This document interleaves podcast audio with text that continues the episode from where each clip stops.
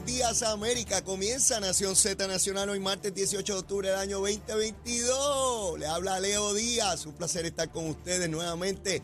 Caminando rápido, rápido esta semana, quemando el cañaveral bien duro. Hoy Carla Cristina cumpleaños.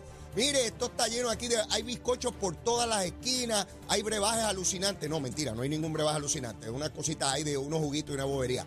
Este, mire, celebrando, celebrando el cumpleaños de una gran compañera que queremos enormemente aquí en Nación Z y Nación Z Nacional. Pero mire, antes de arrancar a quemar el cañaveral, ¿con quién vamos? Con la cumpleañera, con los titulares, a la Cristina. Informando para Nación Z Nacional de los titulares, el presidente de Estados Unidos, Joe Biden, anunció ayer que ya está disponible la solicitud de cancelación de la deuda de hasta 20 mil dólares por préstamos estudiantiles. Al momento, los pagos de este tipo de deuda continúan en pausa tras el inicio de la pandemia.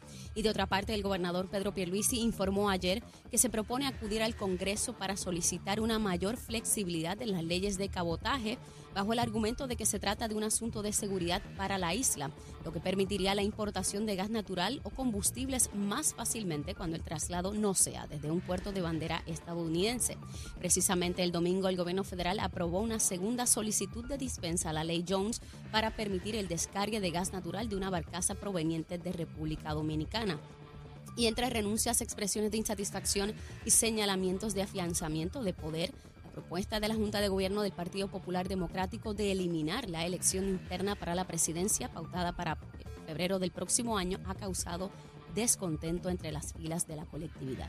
Y en temas internacionales, a poco más de un mes desde que asumió el cargo la primera ministra británica, conservadora Liz Truss, está bajo presión tanto de la oposición como de buena parte de sus diputados para que dimita al cargo después de que tuviera que desmantelar su plan fiscal por el caos provocado en los mercados financieros. Para Nación Z Nacional, les informó Carla Cristina. Les espero mi próxima intervención aquí en Z93 sin pelos en la lengua. Es esa otra cultura, la cultura de la violencia, donde ver asesinar a alguien es algo muy sencillo. Leo, Leo Díaz, en Nación Z Nacional, por Z93. Y ahí arrancamos, mire, mire, mire, mire en pantalla, ahí usted tiene a través de nuestra página de Facebook de Nación Z el cañaveral encendido. Mire esa columna de fuego, ya empezaron a salir las alimañas, mire, hasta los murciélagos de Nogales ya abandonaron el cañaveral, olvídese de esos ratones, este, mangosta, olvídese, los sapos, cuanta cosa ahí dentro se fue. Pues llegó Leito Díaz aquí a las 8 de la mañana a quemar el cañaveral como corresponde, seguro que sí. Mire, y hoy, como les señalé, estamos de, cumpleaños, Carla Cristina cumpleaños, la compañera, una profesional de primer orden, a la cual queremos enormemente, con un sentido del humor extraordinario. A veces hace chistes mongos, ¿sabe? Y tenemos que irnos a huelga, pero, pero esos a veces, de ordinario, son bastante buenos. Y ella celebra el cumpleaños antes, durante y después. O sea, ya el sábado estuvimos en un parizón tremendo y ya seguimos de party. y aprovecho para recordarle que estamos planificando un chinchorreo de Nación Z y Nación Z Nacional. Le vamos a avisar a ustedes, con toda seguridad va a ser un sábado, donde vamos a estar de chinchorreo, de negocio en negocio, para que ustedes se den cita y, ¿verdad? Nuestro, nuestro deseo, nuestra súplica es que ustedes nos acompañen, que vayan con nosotros y podamos compartir. Y, y mire, decirle algunos chistecitos que no podemos decir por aquí, ¿verdad? Que nos votan, pero, pero bien chévere, compartir bien chévere con todos nosotros. Ere, como tiene que ser, como tiene que ser. Pero ya eso próximamente, eh, ya este fin de semana no el próximo, vamos a ir a identificar cuál es la ruta, poderla degustar antes de, planificarla y abrirla al, pueblo. Y entonces eventualmente, pues invitarlos a ustedes ya en algún punto de noviembre, vamos a tener ese primer chinchorreo, ¿verdad? Porque esperamos tener varios.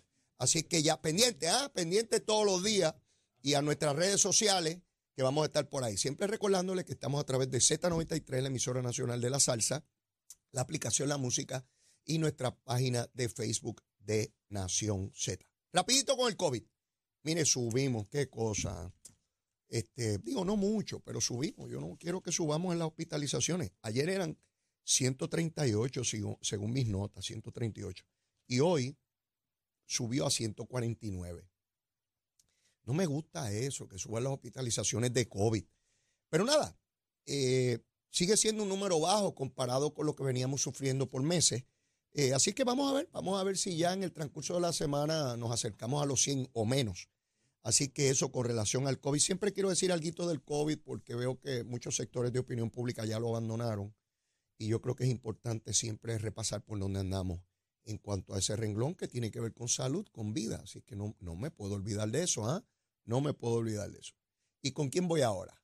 ¿Con quién voy? Vamos, vamos. Usted sabe, sabe. Mire, ya escucho analistas, escucho gente de la prensa, Luma, Lumita, Lumera. Mire, Luma, Lumita, Lumera, tan bueno que es Luma, Lumita, Lumera. Mire, vamos a hablar de Luma. Esta mañana a las 5 en punto de la mañana abrí la página y Luma no está dando, no lo encontré, cuántos abonados están sin energía. Volví a verificar antes de comenzar el programa y no está en la página. Luma, Luma, necesito los datos es la manera que tenemos de fiscalizar. Los que no sabemos nada de electricidad, ni de las cafeteras, ni de postes, ni de cables, ni de machetes, ni de vegetativos, los que no sabemos nada de eso, la única manera de tener una aproximación a lo que llamamos fiscalización de Luma es a base de cuánta gente tiene luz y cuántos no, cuántos abonados tienen energía. Pues si todo el mundo tiene energía, pues, pues esto está tremendo. Si un grupo pequeñito no tiene energía, sigue siendo buenísimo. Pero si muchos no tienen, ya tenemos problemas, ¿ves? Y la única manera es que ustedes en sus páginas lo digan, mire, más o menos esto es lo que hay. No está. Luma, Lumita, Lumera, no está. Mire, ayer me hicieron llegar un artículo del periódico El Nuevo Día, un artículo de prensa del periódico El Nuevo Día, del 27 de noviembre de 1994. Oigan bien, un artículo del periódico El Nuevo Día de 27 de noviembre de 1994. Lo podemos subir en pantalla para que vean ahí al entonces director de la Autoridad de, Energía Eléctrica, ¿verdad? Eh, eh, ustedes lo recordarán, por mucho tiempo fue, fue director, eh, donde Miguel Cordero está en pantalla. Miren ese artículo ahí, miren la foto de Miguel Cordero. Ahí está más joven, ¿ah? Ahí está más jovencito. Eh, uno de los mejores funcionarios que ha tenido esa autoridad en su historia, sin lugar a dudas. Don Miguel Cordero explica el 27 de noviembre de 94, oigan bien, de esto hace 30 años casi ya, para que vean que esto no comenzó con Luma ni toda esta cosa, porque es que aquí hay un montón de disparateros que lo llaman a ustedes engaño. Y yo siempre trato de buscar la mejor evidencia, como dicen los abogados, la mejor evidencia. Y decía don Miguel Cordero que hubo desperfectos en las unidades generatrices, en las generadoras, en las cafeteras, que en aquel momento no estaban tan viejitas como están hoy, pero ya tenían serios problemas. Hace casi 30 años ya las cafeteras daban problemas. Y decía don Miguel, el desperfecto en el primer caso, el jueves 17 de noviembre, ocurrió en el sistema de autoprotección de las unidades Aguirre, que las apagó, y el segundo incidente, el martes 22, sucedió en una rotura en la tubería de una de las calderas de Costa Sur. Oigan bien las mismas de ahora, Aguirre y Costa Sur. Fueron precisamente tres de las cuatro unidades más importantes del sistema, localizadas en Aguirre y Costa Sur, las que fallaron y que por falta de reserva obligaron a la Autoridad de Energía Eléctrica a implantar el relevo de energía. Ahora le dicen de carga. Ustedes se dan cuenta que llevamos, según este artículo, 30 años en la misma folloneta. Ven, si esas máquinas ya fallaban en 1994, noviembre de 94, cuando nos estábamos comiendo el pavito de Thanksgiving de noviembre de 94. ¿Ustedes se dan cuenta dónde nosotros estamos? Carla, ¿en qué año tú naciste? En el 89. En el 89. Carla estaba chiquitita cuando ya esas plantas estaban eh, cayéndose ahí. Para que ustedes se den cuenta, Aguirre y Costa Sur. ¿Cuál tiene hoy problema? Costa Sur y Aguirre, entre otras. ¿Qué hicimos desde ese artículo para acá? Administraciones PNP y populares y la UTIER, que también están ahí. Sí. No se hizo mucho. Se siguió en un sistema donde no se le dieron los mantenimientos y esos son máquinas y las máquinas se deterioran. Y miren dónde estamos hoy en 1994 nadie pensaba jamás privatizar ningún componente de nuestro sistema de energía en Puerto Rico. Ninguno, ninguno. Luma jamás se hubiese pensado hace 30 años atrás. Entonces llega Luma y en un año pretendemos que resuelva lo que hace 30 ya era una crisis. Oigan bien, sí, porque hay que poner todo esto en perspectiva. Para los politiqueros que hay allá afuera, todos esos politiqueros que nosotros le pagamos chavitos, mire, ganan chavitos del pueblo de Puerto Rico, se los pagamos nosotros las contribuciones a esos politiqueros. A los que andan por ahí buscando prensa, diciéndole que el sistema se dañó ayer y que la culpa es de Luma y que lo resolvemos todo. No, señor, no, señor. Miguel Cordero hace casi 30 años diciendo que Aguirre, que Costa Sur, que no producen suficiente energía y que hay que empezar el programa de apagones selectivos. Ahí está la fotito de Miguel Cordero, jovencito. ¿Eh? dirigiendo allí bien chévere, bajo la administración de Pedro Rosselló. Pedro Rosselló se encontraba en su segundo año de administración, en 1994. Y ya teníamos problemas, y estoy seguro que si hacemos una investigación periodística, nos metemos a la biblioteca, vamos a encontrar artículos similares a ese en años anteriores, porque descuidamos nuestro sistema eléctrico. Es un sistema sumamente complejo, anticuado, y dice el presidente Edison, el presidente de la energía, que crear una planta nueva tarda no menos de ocho años. O sea, si decidimos hoy hacer una, tarda ocho años en lo que empieza a disparar energía. Entonces, ¿qué hacemos con las cafeteras? Las arreglamos, le metemos gas. El presidente del negociado dice que no podemos gasificarlas porque son plantas viejas, pero entonces crear nuevas eh, eh, tarda ocho años. Oiga, ¿y qué rayo hacemos en el camino? ¿Qué rayo hacemos en el camino? Yo no sé y nadie me acaba de explicar. Nadie me acaba de explicar. Si no podemos arreglar las que tenemos y las nuevas tardan ocho años, ¿qué yo hago? ¿Me voy con taparrabo por ahí? ¿Descalzo? ¿Y con taparrabo? No. Tenemos que buscar alternativas. Las alternativas no son fáciles porque ustedes saben que aquí hay unos grupos que se oponen a todo. A todo. Ahí se está hablando de una alianza eh, público-privada para las cavernas de Camuy, que quedaron destruidas después del huracán. Digo, no quedaron destruidas las cavernas, la posibilidad de entrar a ellas, ¿verdad? Y que sean seguras. El gobierno no tiene el dinero, el gobierno municipal tampoco, una alianza público-privada. Pues ya hay gente que dice que no, que tú no puedes traer una compañía para bregar con eso. ¿Y qué hacemos? ¿Trancamos las cavernas? Hay unos sectores aquí que se van a oponer a todo. Es como el estacionamiento ese para el Normandy. El Normandy no tiene estacionamiento, por lo cual nadie quiere el Normandy. Acaba un pájaro comprando el Normandy. Necesita estacionamiento. Propone uno debajo de la pista.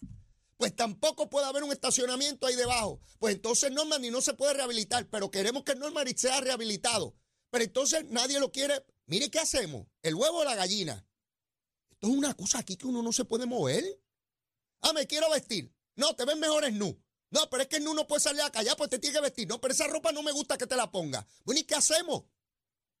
¿Qué rayo hacemos en Puerto Rico? Porque hay unos sectores que no se puede hacer nada. Es mejor irse con el murciélago de Nogales por ahí a volar. Usted se monta en el murciélago de Nogales y sigue por ahí para abajo y sale de noche. Y de día no lo ven, se va a dormir, como Nogales. Sí, esto es una barbaridad. Por eso les traje ese artículo, porque me parece importantísimo que nosotros pongamos en perspectiva las cosas que nos suceden. Porque perdemos memoria histórica. Es como, ay, nunca. Yo escucho a periodistas, ay, en mi vida yo había escuchado este problema con la energía eléctrica. Mire, no sea embustero. No sea embustero. ¿Cómo usted va a decir que en toda su vida, un pájaro viejo ya, que nunca había escuchado que habían apagones en Puerto Rico, que esto nunca se había dado? Mire el artículo ese de Miguel Cordero. Pero todo es para crear odio, Odio, odio, odio. Es que nos quieren matar, nos quieren gentrificar, nos están vendiendo las playas, le están entregando las casas a los americanos. Los marcianos llegaron y el murciélago de Nogales también llegó. ¿Sí? Todo es una tragedia y una tragedia y una tragedia. Nunca habíamos tenido problemas de apagones. Qué bueno estaba todo. En mi vida había visto una cosa como esta. Ah, bueno, pues entonces el periódico No Día es un embustero cuando entrevistó a Miguel Cordero y Miguel Cordero es otro embustero que le dijo en noviembre del 94 que no servían las cafeteras y que no producían suficiente energía y que había que hacer cortes de energía. Ay, yo no recuerdo eso en mi vida. Yo había visto una cosa como esta. Unos changos de periodistas por ahí. En mi vida había visto yo. ¿Y cuando tú naciste, pájaro? Ayer. Cuando llegó Luma, tú naciste. Antes de eso, tú no estabas en este mundo. Eh, ¿Tú eres de culero o de pamper? Para saber la edad tuya. Digo, yo soy de culero, ¿sabes? Había que lavarlos bien chéveres, se ponían bien feos, pero después quedaban blanquitos en el cordel. ¿Cuántos se acuerdan de eso? Ah, pero después llegaron los pampers. Yo no usé pamper, los hijos míos sí. Pero yo no usé pamper. Pamper ese es quemado. A mí me gustaba más el de papel, el, de telita, que es más suavecito y eso. ¿Sí? Para saber la edad de los pájaros aquí, hay que saber si usaban culero de, de tela o pamper, para ver la edad suya. A ver si es del paleolítico inferior como los dinosaurios o si es de menudo para acá. ¿Sí? E- Esta cosa es terrible y es importante ponerlo en, perspectiva porque de lo contrario nos cogen de tontejo. Sí, nos cogen de tontejo, nos dan una historia ahí de que esto nunca había sucedido y que esto es bajo este gobierno. Y por ahí está Jaramillín.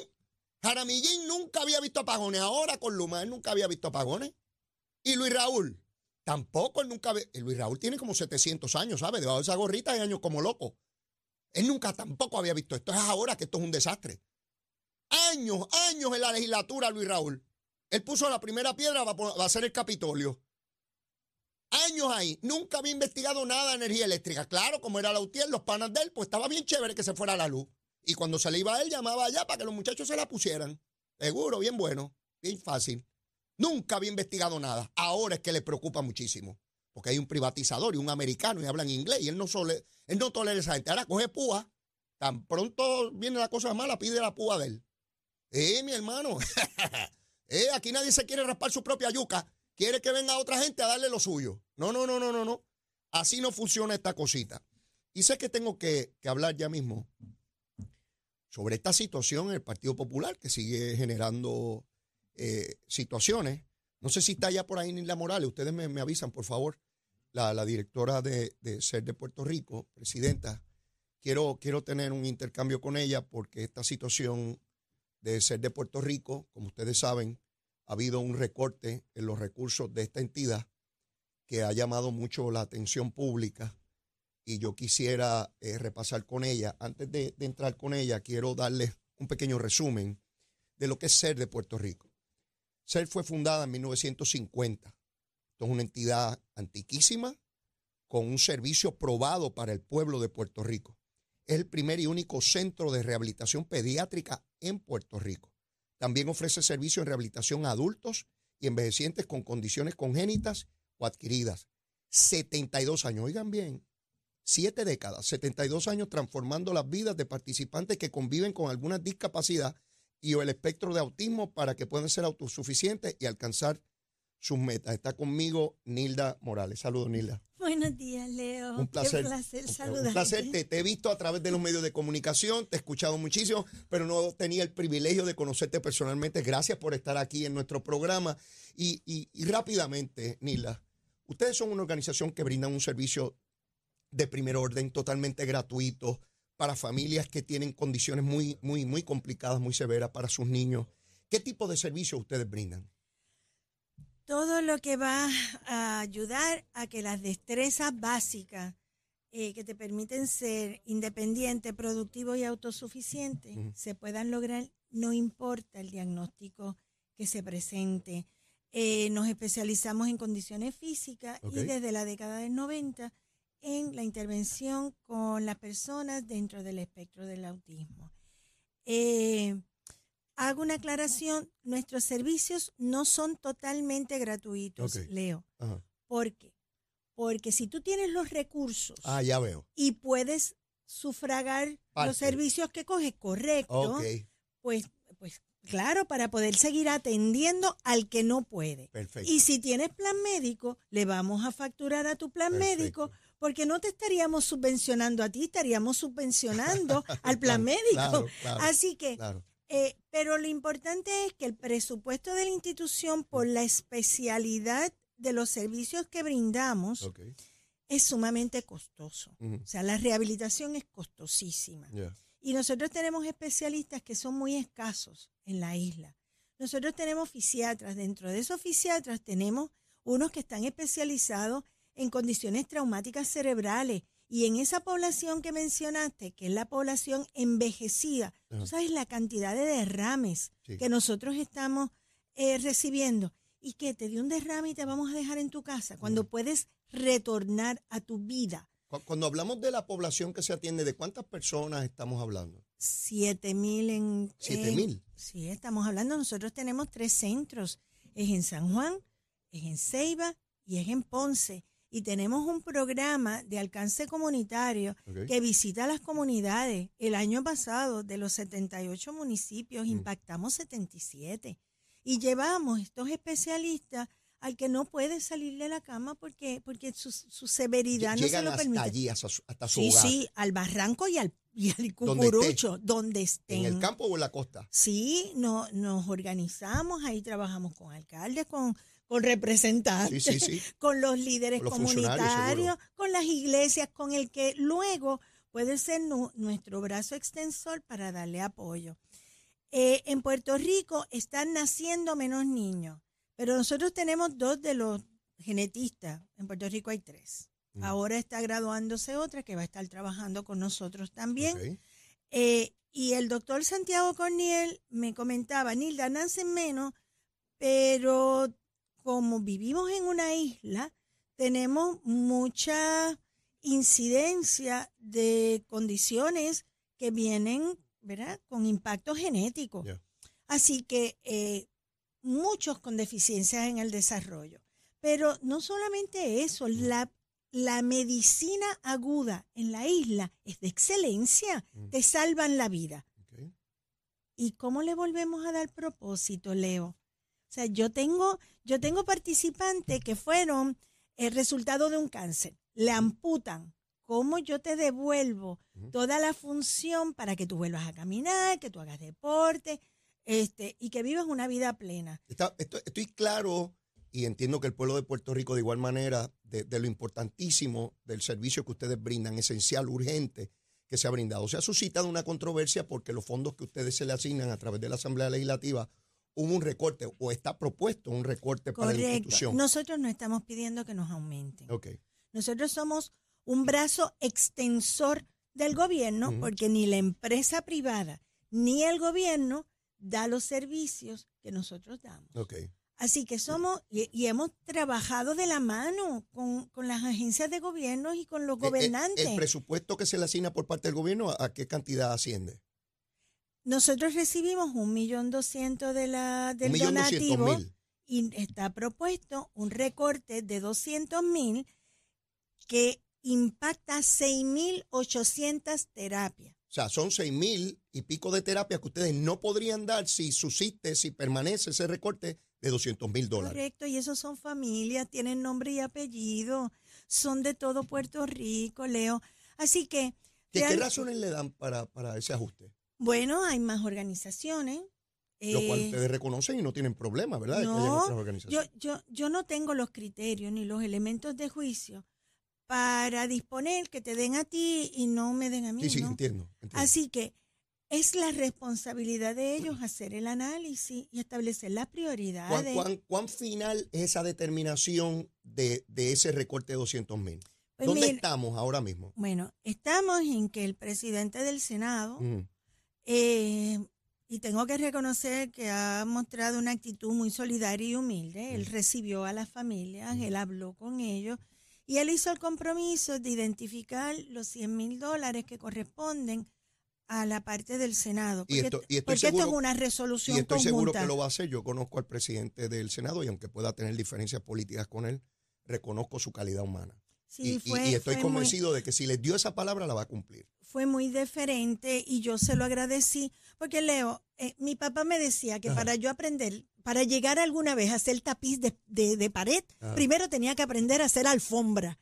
Y- así que a mí, a mí no me importa hacer la alfombra donde se limpien los pies. Y llevo 47 No, no, no, años en la El se- El, institución. servicio que brindan son eh, eh, es esencial y por tantos años en la institución, eh, bona fide. Entonces Y le- estamos y- hablando y de le- 100 mil dólares adicionales que faltan. que tendrían que provenir, eh, ¿verdad? De la, de la receptividad de la Cámara. Y, ¿Y dónde estamos ahí? Bueno, pues. Yo pues, conozco al presidente de la Comisión de Hacienda de la Cámara, el representante Jesús Santa. Yo le tengo un gran respeto a Jesús Santa, un enorme respeto. Y puedo diferir de él en cosas políticas, fantástico. Pero de igual manera es una persona de mucha sensibilidad. Ha estado en este programa y, y- y yo creo que él lo puede lograr. Algo me dice que él lo puede lograr. Pues yo también lo pienso. Eh, yo, como tú, pienso que hemos conversado por teléfono, Mm. inclusive él nos trajo, ¿verdad? A nuestro, a nuestra atención que deberíamos lograr mover eh, de, de la partida de donativo eh, esa asignación a presupuesto general porque no entra en estos debates. Y, y pues yo, yo confío que eso se pueda trabajar, pero eso es a largo plazo, Leo. ¿Qué hago con los que tengo ahora? ¿Qué hago con la situación después de una pandemia que no nos permitió hacer las actividades de recaudación de fondos emblemáticas? Mi reclamo, que no es el mío, Sí, es el de mis familias. Claro. O sea, son familias, Mm. tienen nombre y apellido, seguro. Que están accesando indistintamente de que no tengan recurso Mm. alguno, servicios de alta calidad con especialistas muy, muy Ahora que planteas. Nila, y disculpa que te interrumpa, que hablas de esos especialistas, leí algún tipo de crítica de que ustedes le pagaban mucho y que a los médicos, yo me preguntaba, y que quieren pagarle poco para que finalmente no den el servicio. Si hay un éxodo de médicos, precisamente ese es uno de los factores. no solamente a los médicos, a los clínicos. Los terapistas físicos de este país salen a nivel doctoral. O sea, no estamos hablando de que están ensayando para darte Claro. una atención tan puntual y personalizada. Estamos hablando de que el personal de la institución compite con los mejores del mundo.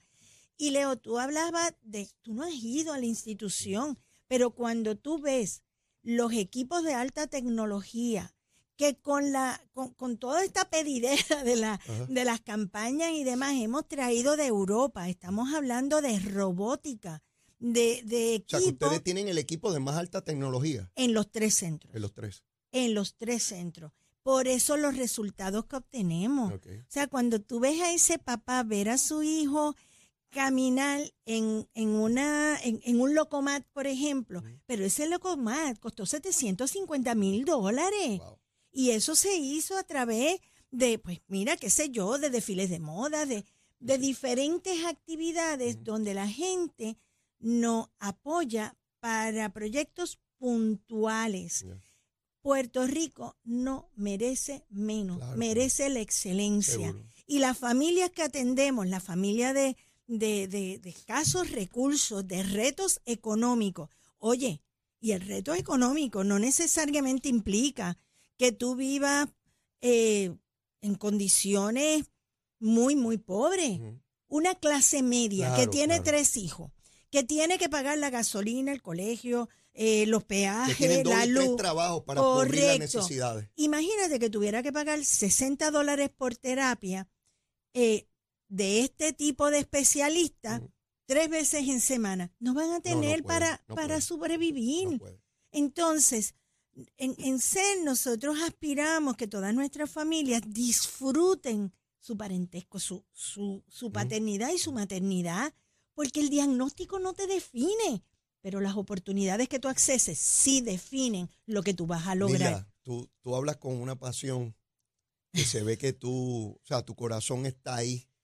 Es evidente que no eres meramente una funcionaria, pues que dirijo esta institución como puedo dirigir otra mañana. Tienes una identificación emocional, y me lo transmites mientras, mientras estás hablando. Leo, porque yo conozco a mis Lo sé, lo participantes. sé, lo y sé. nosotros, una vez ellos llegan a esa vida competitiva, mantenemos comunicación con ellos.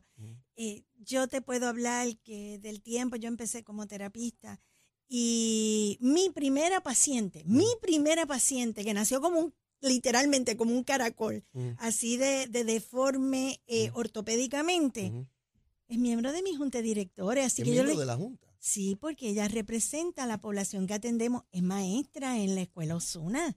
Así que otros puedo conocerla. estudiantes, se llama Jovanska Siaka, Ok. talentosísima y camina.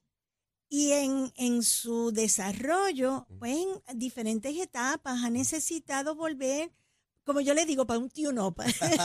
Todos necesitamos uno. en Tengo otra, momento. o sea, hay otra que es de huesos de cristal. Leo es abogada en, en- en Banco Popular.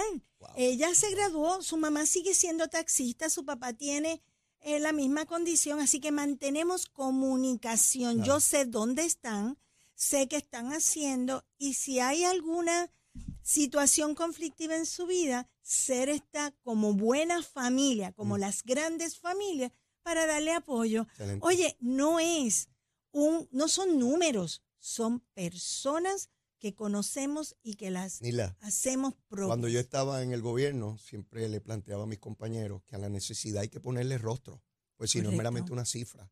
Y entonces eso no tiene sentimiento, no tiene vínculo. Tú tienes que ver lo que es la necesidad para poder atenderla. Tienes que hacer no solamente parte de tu razón, sino de tu, de tu emoción, de tu corazón. Y eso te va a mover con mucha más fuerza. Yo me comprometo contigo, Nila, a darle seguimiento a este asunto. Ya sé que el presidente del Senado se comprometió y estoy convencido que va a cumplir con su palabra.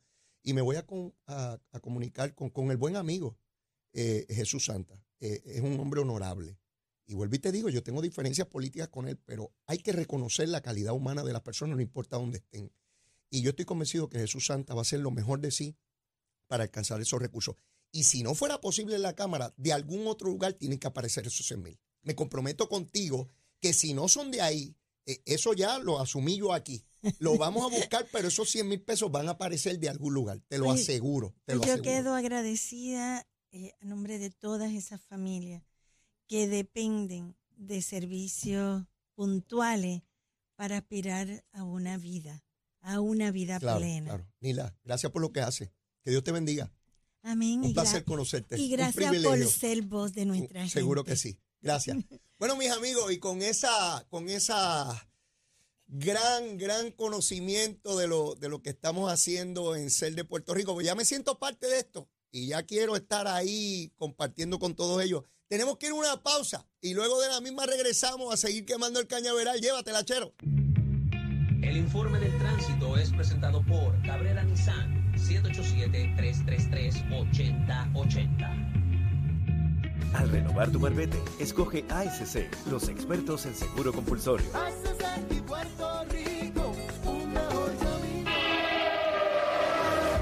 Buenos días, soy Carla Cristina, informando para Nación Z Nacional. En el tránsito continúa el tapón en la mayoría de las vías principales de la zona metropolitana, como la autopista José Diego entre Vega Alta y Dorado y más adelante entre Puerto Nuevo y Atorrey. Igualmente la carretera número 2 en el cruce de la Virgencita en Candelaria en Tuabaja y más adelante entre Sochville y Caparra. La carretera 165 entre Cataño y Guaynabo, esto a la altura de la intersección con la PR 22, tramos de la PR5, la 167 y la 199 en Bayamón. La avenida Los Verdes en el acostumbrado tramo entre la American Military Academy y la avenida Ramírez de Arellano. También el expreso Valdeorito de Castro desde la intersección con la avenida Paseo de los Gigantes hasta el área del aeropuerto en Carolina y más adelante cerca de la entrada al túnel Minillas en Santurce, el expreso de Trujillo en la salida hacia la avenida Central, la autopista Luis Aferré entre Monteedra y la zona de Río Piedras y más al sur en Caguas y la 30 entre Juncos y Gurabo. Más adelante actualizo esta información para ustedes. Ahora pasamos con el informe del tiempo. Esta cápsula del tiempo es traída a ustedes por Toledo. Protege lo que más valora.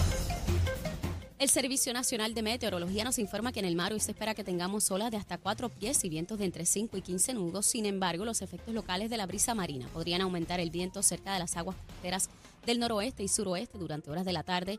Los navegantes deben ejercer precaución debido a las tronadas que se esperan para esta tarde en el norte y oeste de la isla y el riesgo de corrientes marinas es bajo en la mayoría de las playas. Sin embargo, el Servicio Nacional de Meteorología advierte a los bañistas que las corrientes marinas amenazantes a la vida a menudo ocurren en las inmediaciones de los malecones, arrecifes y muelles, por lo que se recomienda precaución al nadar en estos espacios. Más adelante les digo qué esperar en el clima hoy para Nación Z Nacional. Les informó Carla Cristina. Les espero mi próxima intervención aquí en Z93.